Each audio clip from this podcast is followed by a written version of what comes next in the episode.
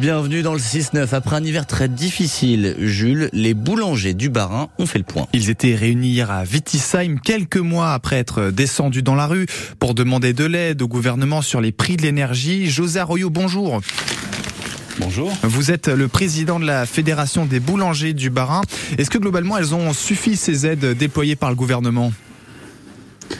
Alors euh, pour certains oui, pour d'autres euh, évidemment que non. Euh, après voilà, on peut pas nier que le gouvernement a été au chevet des boulangers et on les en remercie énormément.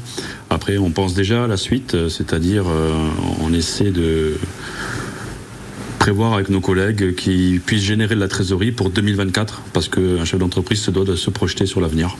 On verra ce que vous avez peut-être effectivement prévu pour cet hiver, mais vous avez fait le point hier avec vos collègues. Est-ce qu'on a vu, je sais pas, des boulangeries fermées dans le Barin pour ces raisons?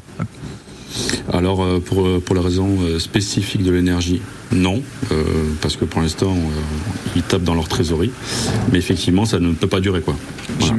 Donc on regarde quand même la saison suivante avec angoisse. Est-ce que je sais pas au niveau des matières premières, on a vu des améliorations ces derniers mois? Bah, en fait, il y a une stabilisation du marché, donc qui est quand même plutôt positif.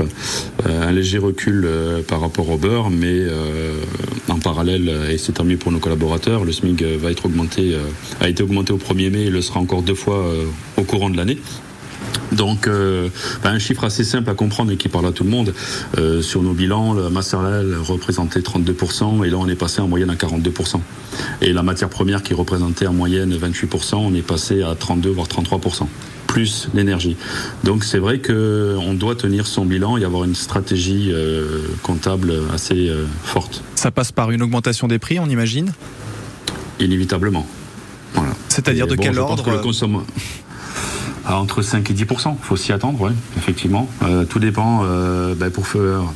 Parce que j'ai déjà eu un entretien euh, avec l'un de vos collègues par rapport à certains boulangers qui font la baguette à 1 euro. Et pour eux, c'est une stratégie de laisser la baguette à 1 euro. Par contre, c'est tous les autres produits qui, au lieu d'augmenter de 8, vont augmenter de 10 à 12% Si cette stratégie-là est en place, je peux la comprendre. Sinon, si le souhait des artisans n'est pas d'augmenter, ils seront rattrapés par la logique économique.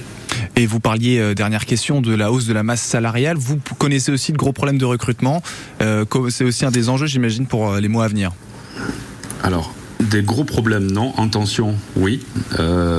après, on travaille chaque jour avec mes, collègues et, mes représentants de chaque canton, les présidents, pour la formation sur le terrain, dans les collèges, dans les lycées, pour aller faire la promotion de notre métier. Merci beaucoup, José Arroyo, d'avoir fait le, point avec nous. Hein. Vous êtes le président de la Fédération des boulangers du Parrain. Bonne journée à vous.